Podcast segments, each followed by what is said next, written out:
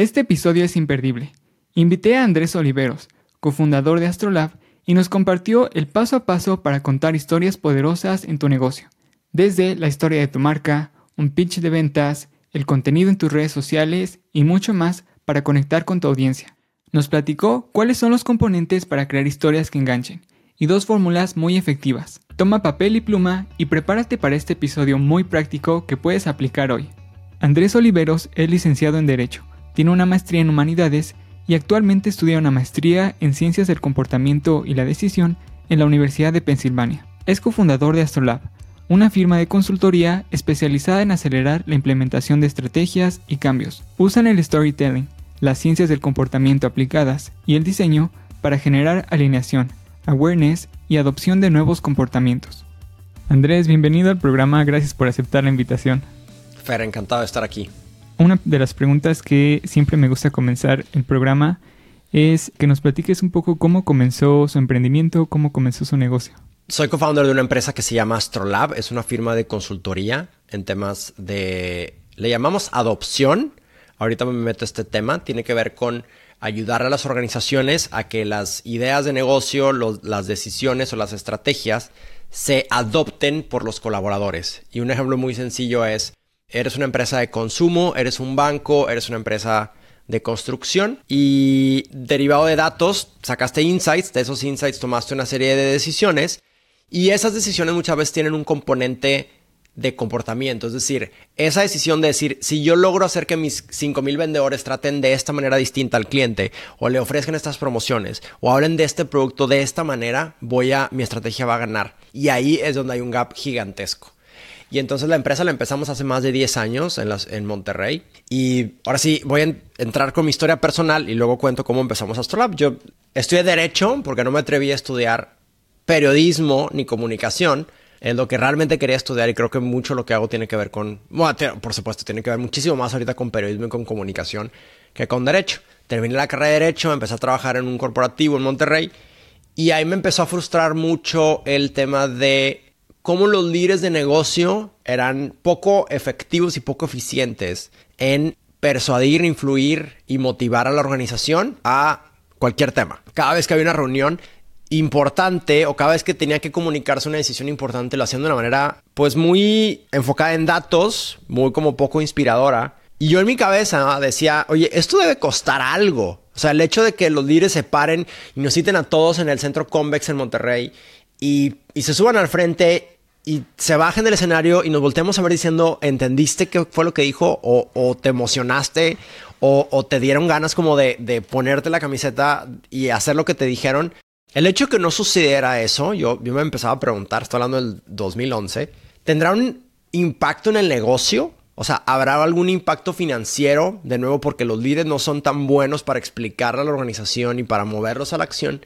Entonces, mi co-founder y yo, Oscar, en el 2011, empezamos a por puro hobby. Todavía ni siquiera era una especie de empezar un negocio. Simplemente es, nos frustraba mucho de nuevo esa como falta de, inspiración, esa falta como de las personas van al trabajo y ya damos por sentado que el trabajo tiene que ser aburrido y miserable y como, bueno, vengo aquí a, a que me digan qué hacer y voy a dar lo mínimo y listo y que me paguen.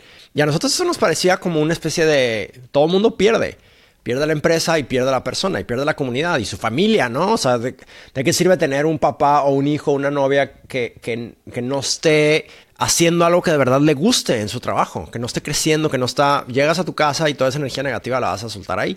Y entonces allá, otra en el 2011, y con esto cierro esta pequeña eh, respuesta, pequeña respuesta, dimos con el concepto este de storytelling oral como una herramienta de liderazgo conocimos a unos australianos que literal habían salido de IBM y que tenían muchos años haciendo eso, ayudándole a líderes de negocio a convertir una estrategia o un cambio en historias de negocio que podían utilizarse en una reunión, en una presentación, en una conversación. Y fuimos a un curso que dieron en Nueva York de este tema.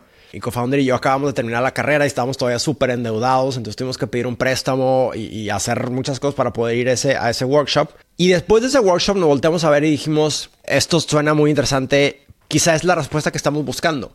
Quizás si le ayudáramos a estos líderes, vuelvo a mi trabajo, si, si los top 15, top 20, top 30 de la organización, cada vez que hubiera un momento de comunicación, pudieran ser claros, memorables e inspiradores a la hora de bajar, comunicar, etcétera, podría haber un cambio interesante. Entonces, así empezamos Astrolab hace 11 años, eh, ya casi 12, con el objetivo de ayudarle a líderes a, otra vez, ser mucho mejores al comunicarse y al hacerlo, tener más probabilidad de que esa decisión o ese cambio se convierta en comportamientos.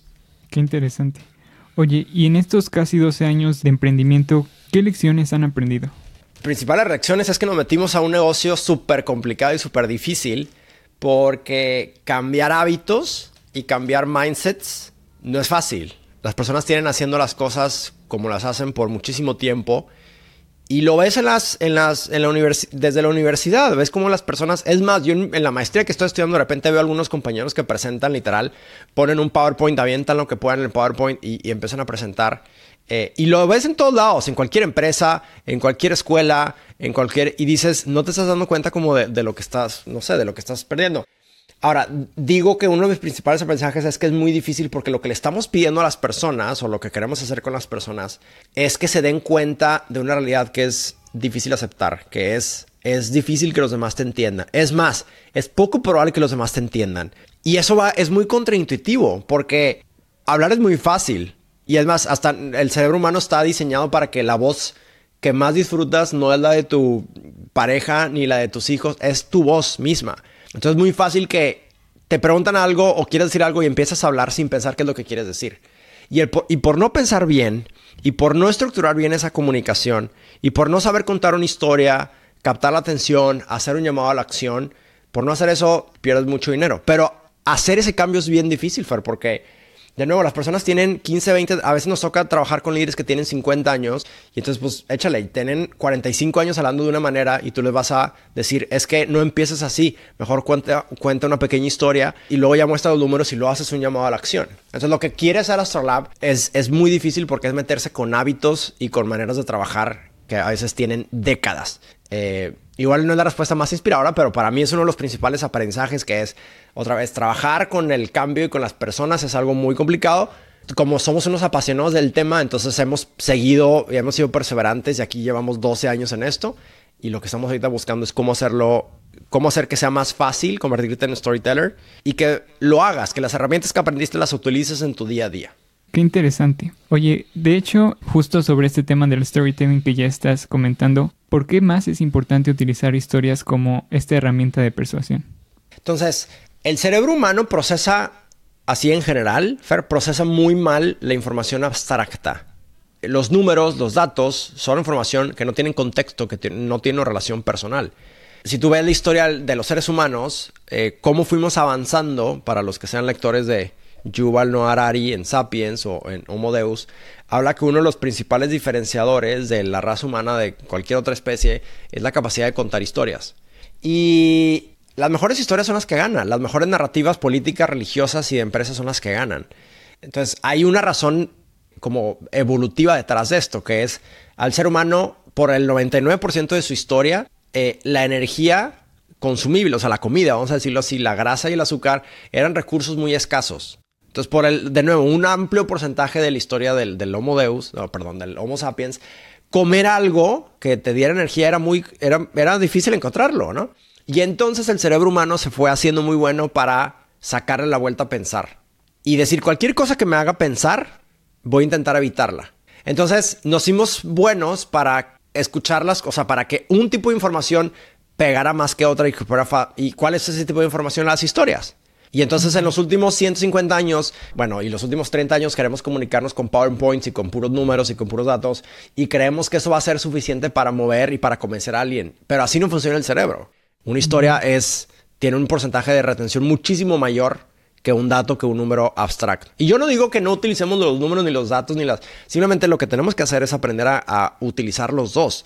Las historias para generar conexión, simpatía, empatía para generar credibilidad, confianza y para hablar de, de, tu solución, de tu producto, de cómo otros se han beneficiado. Y eventualmente vas a hablar de los datos y de los números, etc.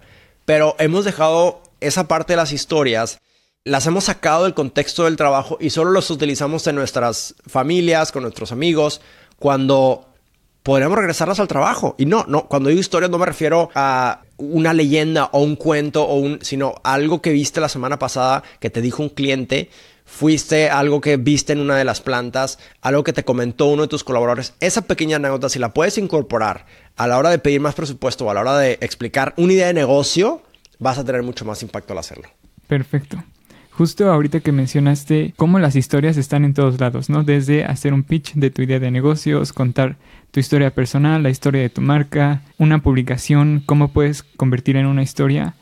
¿Cuáles dirías que son esos ingredientes para contar una buena historia? Entonces, hay un concepto en periodismo, eh, como regreso mucho a periodismo porque pues, es como mi gran pasión. No me dedico como tal a esto, pero muchos de los temas de comunicación y periodismo, pues de alguna forma empapan Astrolab. Hay un concepto que se llama la escalera de la abstracción. Entonces, la escalera de la abstracción la, descubrió digo descubrió porque en realidad es una manera de entender cómo el cerebro humano entiende una idea. Perdón la redundancia, pero es eso, es entender cómo el cerebro humano funciona. Y la escalera de la abstracción lo que dice es una misma idea, tú la puedes comunicar de una manera súper abstracta o un poco menos abstracta, o menos abstracta, o menos abstracta, o súper concreta. Entonces, una misma idea, vamos a poner, por ejemplo, la importancia de, eh, no sé, la seguridad psicológica en tu trabajo. Entonces tú podrías hablar de la seguridad psicológica en tu trabajo, que es esa, eh, como que esa sentirte en confianza de poder decir lo que no te gusta de tu trabajo y darle feedback a tu jefa y poder decir las cosas a la cara. Entonces uno podría decirlo de una manera súper abstracta que es, el ser humano necesita un espacio para sentirse seguro, para poder ser creativo. O puedes platicar de algo que pasó la semana pasada en donde intentaste decir algo y tu jefa te dijo que no era el momento o te volteó a ver con cara de por qué estás aquí hablando de las cosas que no, están, que no estamos haciendo y platica una pequeña anécdota.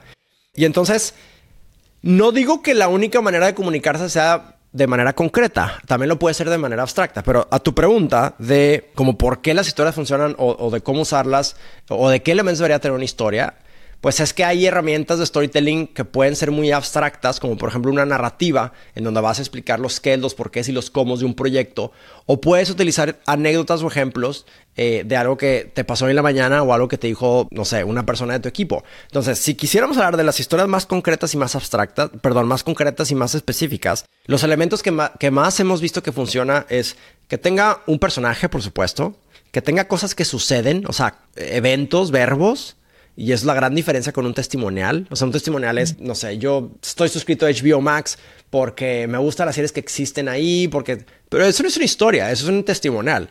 Si por otro lado es, la semana pasada que terminé de ver tal episodio de Succession, me di cuenta que gran parte del contenido de HBO, y entonces volteé a ver y le dije a mi esposa, eh, o sea, eso, esa historia ya es una cosa que pues, se parece más a una historia, ¿no? Entonces, elementos, o sea, perdón, personajes, cosas que suceden, lugar y tiempo, y diría tres cosas más. Eh, detalles sensoriales, un pequeño detalle que pueda tener alguna pequeña historia.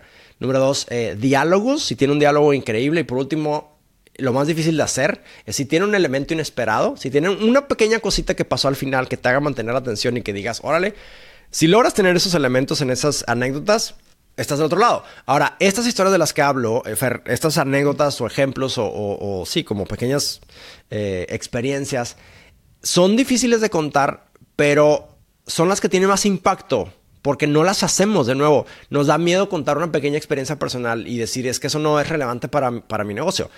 Pero si eres un emprendedor y tú ves el típico pitch de ventas en donde hablas primero de un problema y luego una solución y luego tu producto y luego el tamaño del mercado y luego otra acción y tu equipo, si tuvieras tiempo o si quisieras, podría contar una pequeña historia casi en cada una de esas etapas. Igual y no en todas, porque tampoco se trata de, de hablar 10 minutos, pero si tienes 5 minutos para hacer un pitch, y quieres hablar de un problema, no me des solo los números del problema.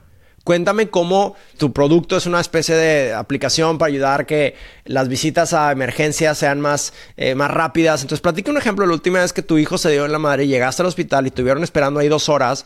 ¿Y cómo te hizo sentir eso, ver a tu hijo con el... Que por cierto es una cosa que me pasó hace poco con mi hijo, que se abrió la cara y me tuvieron ahí una hora en la sala de emergencias.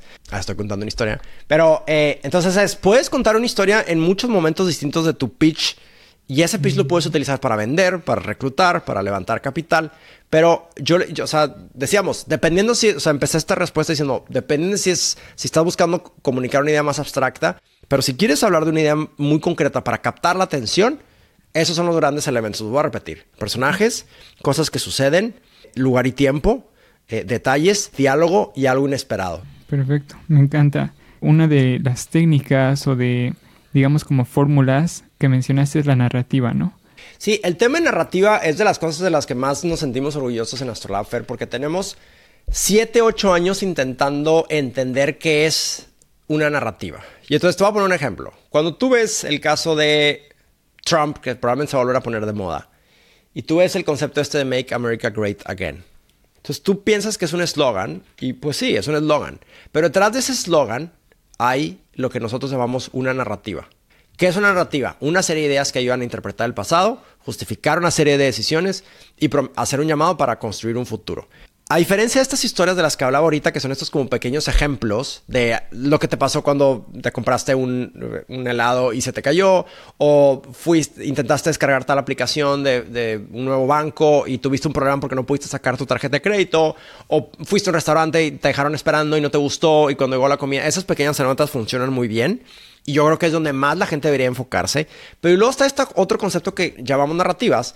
Y son estas como modelos mentales que tienen las personas sobre N temas. Y vuelvo al ejemplo de Trump. Cuando Trump dice Make America Great Again, detrás de Make America Great Again hay una serie de juicios. Los políticos de Washington son corruptos, los inmigrantes nos están invadiendo, y así, ¿no? Puedes decir tres a cuatro cosas, ¿no? Esas narrativas se construyen y luego se comunican. Porque si tú no construyes y comunicas esa narrativa, entonces cada quien va a hacer una narrativa distinta de tu producto o de tu servicio. Y la manera más sencilla de construir una narrativa, es decir, pensando en mi marca, mi producto, mi servicio o mi lo que quiera. Hasta tú como persona, estás buscando trabajo. Entonces, ¿qué es lo que quiero lograr? ¿Qué? ¿Por qué lo quiero lograr? ¿Y cómo lo voy a lograr? Y para un producto es, ¿en qué consiste mi producto? ¿Por qué existe mi producto? Y cómo funciona mi producto. Si es una empresa y lo que quiere ser es un reclutador y está buscando es qué le vas a ofrecer a las personas, por qué se las vas a ofrecer y por qué les conviene entrar a esta empresa y cuál es el proceso para aplicar a tu empresa. La idea es construirlo en que sea muy fácil de comunicar, porque las narrativas más que un speech son de nuevo son como modelos mentales que, que de alguna forma cada quien los puede comunicar de una manera distinta. Puse el ejemplo de, Trump, pero piensa en AMLO. AMLO tiene su narrativa que es la corrupción, el, eh, PRIAN y por eso la 4T y en el futuro lo que quieras. Puedes opinar lo que quieras de si estás de acuerdo o no, pero lo que son buenos algunos políticos, de algunos religiosos, de algunos empresarios, es codificar esta narrativa que obviamente resuena con tu audiencia.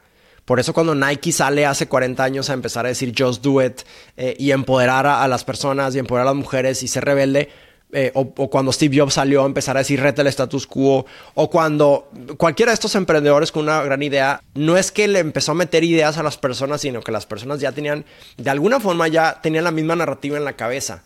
Y entonces si una marca te empieza a hablar y tú conectas con esa narrativa, es muy probable que les pongas atención, hagas una compra y recomiendes algo.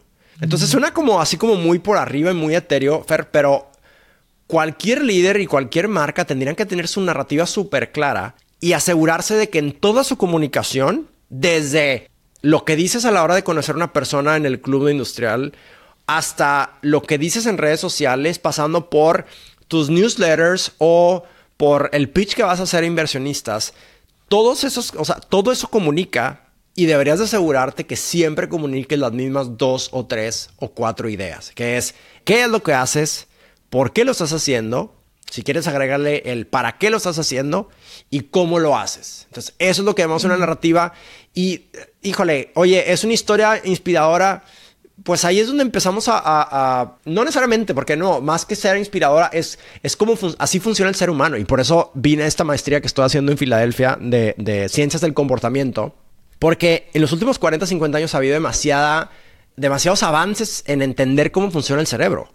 Y para mí una de las grandes cosas a las que quiero dedicar los siguientes 5 o 10 años es cómo una persona se convence de algo. Y yo creo que tener una narrativa muy clara y fácil de, entender y de comunicar es una de esos grandes como pasos en el convencimiento que alguien tiene. O sea, de nuevo, cómo persuadir a alguien, tienes que asegurar que le vas a comunicar una narrativa que sea fácil de entender, pero que de alguna forma también resuene con algo que tiene. Si la narrativa que tú comunicas no le está resonando a la otra persona, pues puede ser que no lo vas a lograr porque entonces nunca te va a comprar tu producto y también tienes que aceptar que eso es probable. Nunca le vas a gustar a todos. Mejor busca a los que ya tienen tu misma narrativa y háblales a ellos.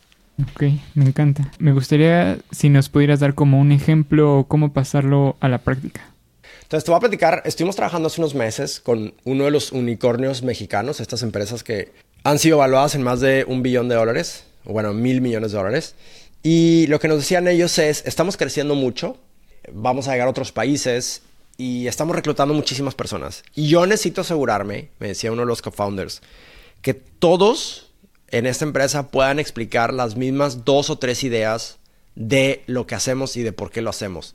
Y me decía, y estoy muy frustrado porque no estoy logrando, y de repente me subo a alguna reunión de citas de colaboradores de esta empresa con clientes y no veo que comparten la misma narrativa. Entonces lo que hicimos con ellos fue entrevistar a los founders, pero también entrevistar a algunos otros líderes de la organización, en decir, a ver, ayúdame a contestar esas cinco preguntas. ¿Qué hace la empresa? ¿Cuál es el problema que resuelven? O sea, ¿por qué? ¿Cuál es la visión? O sea, el para qué. ¿Cómo lo resuelven? Y ah, quizá alguna otra, ¿no? Entonces, reunimos todas estas, como toda esta información y luego hicimos un workshop en donde fuimos escogiendo cuáles eran estas como cuatro o cinco ideas y entonces dijimos, aquí está tu narrativa. Después de eso, hasta lado también nos quedamos otros meses con ellos para que esa narrativa se instalara en las personas. Es decir, porque no sirve nada decir, oye, aquí tengo mi documento en PowerPoint, aquí tengo mi... A toda madre que tengas eso. Si las personas no, si les preguntas y no te dicen lo mismo, es que la narrativa no está instalada, la tienes que instalar y suena medio creepy la palabra instalar, pero me gusta el símil porque cuando instalas algo ya te lo quedas y es lo que tienes que hacer. O sea, construir esa narrativa de tu empresa y lograr que tus las personas que te interesan no tiene que ser de nuevo todo el mundo, o sea, a veces decimos, a este proyecto de agro, necesito que todo el mundo se inspire. Pues igual y no, o sea, igual y tu proyecto va a resonar solo con algunas personas. O este proyecto de capacitación, o esta nueva revista, o esta comida de... Habla a las personas que ya quieren, o sea, que les interesa hablar sobre, sobre ese tema. No intentes convencer a todo el mundo porque no sé si era Sísifo que era el, que le estaba arrastrando una piedra, caminando una piedra y luego rodando una piedra hacia una montaña y luego se le caía, porque va a ser infinito, no puedes convencer a todo el mundo. Identifica bien a quién necesitas convencer y háblales a ellos. No pierdas tu tiempo hablándole a las personas que no son tu target o que no están cerca de tu target. Me encanta, me encanta. Ese ejemplo se me hace muy, muy práctico. Hay otra de las técnicas que han inventado en, en Astrolab que es como este framework que se llama PERA, ¿no? ¿Nos puedes platicar un poco cómo podríamos ponerlo en práctica? Hay mucha evidencia de que las personas difícilmente te entienden por más que tu idea sea buena. Hay un, hubo un médico, un médico austriaco que hace un par de siglos se descubrió que para evitar una enfermedad que se llama la fiebre púrpura, lo que tenían que hacer los doctores era lavarse las manos. Pero esa era una idea nueva, porque en ese entonces todavía no, no se había comprobado el tema de, de los microbios, y entonces no había una forma científica de explicar. Pero él se había dado cuenta, él había hecho sus pruebas y sus hipótesis, y se dio cuenta que los médicos que se lavaban las manos antes de una cirugía, la mortandad infantil reducía muchísimo. Y los que no, al revés. Y entonces con esa información, con esa gran idea, se lanzó a intentar convencer a todos los doctores del sistema de salud en, en Viena y lo ridiculizaron porque le decían como, a ver, es que los médicos somos unos caballeros, como, o sea, no tenemos las manos sucias, es una tontería lo que estás diciendo. Y pues eso nos pasa muchas veces, que de nuevo, puedes tener una buena idea, puedes tener un buen producto, puedes tener una buena marca, puedes tener una, tienes la, la mejor solución para resolver un problema, pero no es suficiente. Por eso es muy importante el poder de las historias. Voy a poner una pausa porque lo que acabo de hacer es un pera. Empecé diciendo, las personas difícilmente se dan a entender cuando se comunican. Conté un ejemplo, el caso de este médico que se llama Ignaz Semmelweis. Di una serie de razones de decir, por más que tengas una buena idea, no va a ser suficiente. Por eso es importante el poder de las historias. Entonces, Espera es un framework que te ayuda a comunicar una idea de manera relativamente poderosa en menos de tres minutos. Y la inventamos o la, codificamos más que para preparar TED Talks o para preparar conferencias, Fer, para que en tu día a día utilices esa herramienta. O sea, que pienses y que digas, ok, ¿a quién tengo que convencer esta siguiente semana? ¿Es un cliente? ¿Es a un colaborador? ¿Es un VC? ¿Es un... ¿A quién tengo que convencer esta semana? Ok, entonces, ¿de qué, lo quiero ¿de qué lo quiero convencer? ¿Qué quiero que haga? Entonces empiezas, PERA, de nuevo es un acrónimo que es punto, ejemplo, razón, acción. Empieza por la A. ¿Qué quieres que haga? ¿Cuál es la acción que quieres que haga? Define bien la acción. La acción es que te compre, la acción es que te dé otra cita, la acción es que se meta a tu website, que pase la voz. Ya que tienes esa razón, digo, esa acción, te vas un paso atrás y dices, ¿qué razones le puedo dar? ¿Qué argumentos racionales le puedo dar a esta persona? Escoge máximo tres, porque luego también darle 82 argumentos a una persona de por qué debería suscribirse a tu modelo de suscripción. Dale tres. Eres el más barato, eres el que más contenido tiene y eres el que está más basado en información relevante, lo que sea. Ya que tienes esas razones, dices, ok, no más que esas razones son insuficientes para convencer a las personas. De nuevo, por el tema este de las historias. Lo que tienes que hacer es encontrar un ejemplo que deje ver cuál es el dolor o que deje ver de una manera muy gráfica por qué esa, cómo estás probando una de esas razones. Y entonces busca un ejemplo. ¿Quién ya se está beneficiando de lo que tú estás haciendo? ¿Quién, si en caso que te estés dando a, eh, que estés en una entrevista de trabajo, es, ¿qué ejemplo podrías contar que dejes ver cómo en verdad tienes una capacidad de liderazgo muy grande? o en verdad eres una persona que siempre pone al equipo en vez del individuo. Ya que tienes ese ejemplo, ya lo único que te falta es encontrar un gancho para captar la atención. Y entonces ahí está, ya tienes un mensaje de tres minutos que va a aumentar la probabilidad de que las personas te recuerden, te pongan atención y en una de esas hasta los inspiras, que pues es como que el, objetivo máximo, lograr inspirar a alguien con tu comunicación, aumenta la probabilidad de éxito, de decisión, modificar creencias, etcétera. Ya es hasta meterte con las emociones, que pues de nuevo, hay también mucha evidencia que cuando las decisiones las tomamos principalmente basados en emociones. Y entonces, ¿por qué solo le estamos hablando a la razón? ¿Por qué solo le estamos hablando a la lógica a las personas? Si no es suficiente para hacer que una persona diga, te quiero comprar, sino más bien hablar las emociones. Entonces, espera, es esta herramienta que creemos que se puede utilizar en demasiados ámbitos, que tiene estas cuatro partes, punto, ejemplo, razón, acción, y que si quieres construir un PERA, más bien empiezas de la A y te vas hacia la P. Ok, me encantan estas herramientas. Para finalizar esta entrevista, quisiera hacerte algunas preguntas finales. ¿Cuál sería tu mejor consejo para los emprendedores? ¿Con qué los quieres dejar? El número uno, o sea, el consejo para mí número uno para un emprendedor es busca un problema que quieras resolver. Y, igual hay otra manera. Busca un problema serio, cuantificable, que te interesaría resolver. Porque tú tienes que enamorarte de resolver un problema, no de una solución. Y muchas veces Astrolab cometió ese error. Al principio era, ah, qué para esto el storytelling, déjame se lo mm, pongo a todo mundo.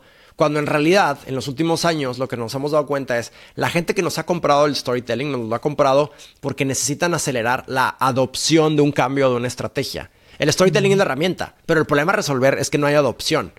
Que las personas dicen algo y las personas que están del otro lado no adoptan la idea o no cambian de comportamiento. Entonces, para mí la más obvia y más evidente, Fer, en la que de verdad, si le fallas a eso, es muy probable que vaya a fracasar tu emprendimiento. Si no eliges un problema que sea serio, que puedas cuantificar, y si ese problema que quieres resolver no te apasiona, es como si yo dijera, oye, oye, hay un problema serio en que la gente no sube sus, este, no sé, sus declaraciones de impuestos. Sí, sí hay un problema. Me apasiona resolver eso, me tienes sin cuidado esa madre. Entonces no lo voy a, o sea, no me voy a comer, no, no le voy a meter esa, ese extra, no voy a, a conseguir ese extra mal. Para mí, Andrés Oliveros, me frustra el hecho de que haya líderes con muy buenas ideas que se paran frente a una audiencia o que tienes una, buena idea de negocio y que te sientas con tu, con tu audiencia meta, con tus clientes, con tus prospectos, con tu posible jefe, con tu posible pareja y no eres capaz de captar la atención, ser memorable y mover a la acción. Para mí ese es un problema que nunca voy a poder resolver por completo porque el ser humano es demasiado complejo. Pero pues ya le dediqué 12 años de mi vida y sin problema le dedico los siguientes 12. Muy bien, me encanta el consejo. Si tuvieras que volver a empezar tu negocio, ¿qué es lo primero que harías? Pensar en cómo hacerlo escalable, que es una cosa que hasta ahora hemos estado intentando incorporar. Porque nos va bien en nuestro lado, hemos crecido y, ya somos un equipo, somos 15 personas, eh, estamos en Monterrey, la Ciudad de México y ahora queremos empezar acá en Estados Unidos, ya ahí vamos. Pero por no pensar en un tema de cómo hacerlo escalable, creo que no hemos crecido al ritmo que nos gustaría. Entonces, si tuviera que empezar de nuevo, diría, culo del storytelling, ¿cómo puedo hacer que 100 veces más personas de las que me han comprado el día de hoy puedan vivir esta solución que estoy proponiendo? ¿Puedes compartir tus tres mejores recursos con los emprendedores? Ya sean libros, eh, cursos, cualquier cosa. Sí, me gusta mucho el blog. Tengo un rato sin leerlo ya, pero a mí me gusta mucho el blog de, Seth Godin. Eh, Seth Godin es uno de los gurús de marketing y tiene escribiendo en su blog de manera diaria desde hace como 22 años. Y para alguien que está empezando o que quiere empezar un negocio, el blog de Seth Godin te ayuda como a pensar diferente y a darte cuenta de interpretar la vida de una manera distinta. Entonces, para mí ese sería, o sea, que está empezando, Seth Godin es, es increíble, es un gran punto a seguir. Otro recurso es el concepto de Story Brand. Story Brand es un, es un framework que, que creó un autor que se llama Donald Miller Y StoryBrand te ayuda a construir como la narrativa de tu marca. Entonces, de nuevo, si estás empezando, es bien importante, ahorita que hablamos de narrativa, tener muy, muy clara la narrativa de tu marca. Y por otro lado, métete a TED.com y ponte a ver una plática al día o cada dos días y empieza a ver qué hacen las personas que hacen que te quedes ganchado o ganchada en una conversación. Es el tema, es cómo lo presenta, es cómo habla. Intenta imitar esas cosas no existe el mejor speaker en el mundo y además es, irrelevante quién es el mejor speaker. Lo importante es que si a ti te funcionó algo, si la manera de hablar de una persona te cautivó, si la manera de presentar, si la manera de mostrar unas slides, si la manera de dar contacto, si la, manera de llamar a la acción te gustó, cópiate de eso y, empieza a utilizarlo en tus presentaciones y, ve viendo a ver si tiene un impacto o no. Ahí tienes demasiado contenido para, trabajar. me encanta. Al final de cada episodio pasamos de la teoría a la práctica. ¿Qué tarea o qué tareas le quieres dejar a los emprendedores? Mira, vamos a hacer esto. Tenemos un, programa de storytelling que se llama Inspira y tenemos mucho contenido como de on demand, que es como previo, como parte de las entrevistas. Y uno de los módulos se llama Arquitectura e Historias. Entonces, a los que vean este episodio, eh, si quieres, ahí te puse la liga, si quieres, compártelo. Y es un. le, tienes que dedicar aproximadamente una hora a llenar este módulo te vas a, vas a, son varios ejercicios que tienes que hacer para buscar historias en tu vida, para construir distintos tipos de historias. Te voy a ayudar a, entender un poco como de dónde sacar algunas historias.